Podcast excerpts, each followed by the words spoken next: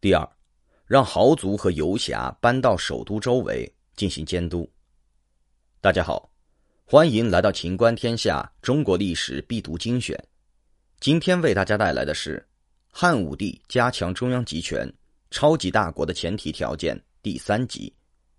本节目由手艺人工作室出品。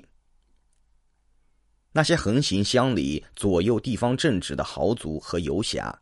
危害性与割据一方的诸侯差不多，对他们的制裁方式是强迫移民到茂陵，移民的标准是家产三百万。就是说，只要你富甲一方，不管是勤劳致富还是贪污盗窃，都被皇帝视为大财阀和黑社会，是威胁皇权的不稳定因素。最放心的方式是把他们连根拔起，搬迁到皇帝眼皮子底下，时刻被监督。任什么浪也掀不起来。有些游侠虽然不那么富有，但因为影响力和号召力太强，风头太大，也被列入移民的对象。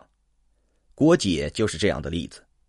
后来，郭解因为风头太盛，最后被汉武帝处死。第三，将民间财源收归中央。有钱可以圈养军队，打造兵器，所以。汉武帝不能允许民间聚集大量财富，将经济权力逐步收回。首先，将铸钱、炼铁、煮盐国营化。冶金和盐业是西汉最赚钱的商业，很多诸侯国和豪族靠这些发了家。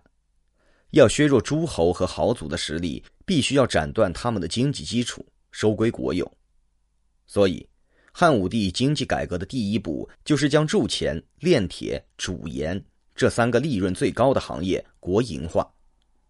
铸钱和炼铁完全由政府垄断，私自铸钱会被判死罪，私自炼铁会被判重刑。盐业则开放一半，可以由政府提供工具，由民间煮盐，但销售权要统归官方。后来，酒类也归官方专酿专卖。其次，通过算民对富户征税，算民就是征收资产税。汉武帝规定，工商业者要申报财产，然后政府征收百分之十的所得税，小工商业者则收取百分之五。号令刚下达时，并没有人主动申报财产。后来，官府鼓励举报，举报者可以获得被举报财产税的一半。这项政策执行后，几乎所有的高收入者都被举报了，被强行征税，富户财产被大量收入政府囊中。最后，用均输法和平准法赚取商业利润。均输就是政府平价收购土特产，然后运到别处高价卖出；平准是由政府掌握和控制全国物资，低价买进，高价卖出。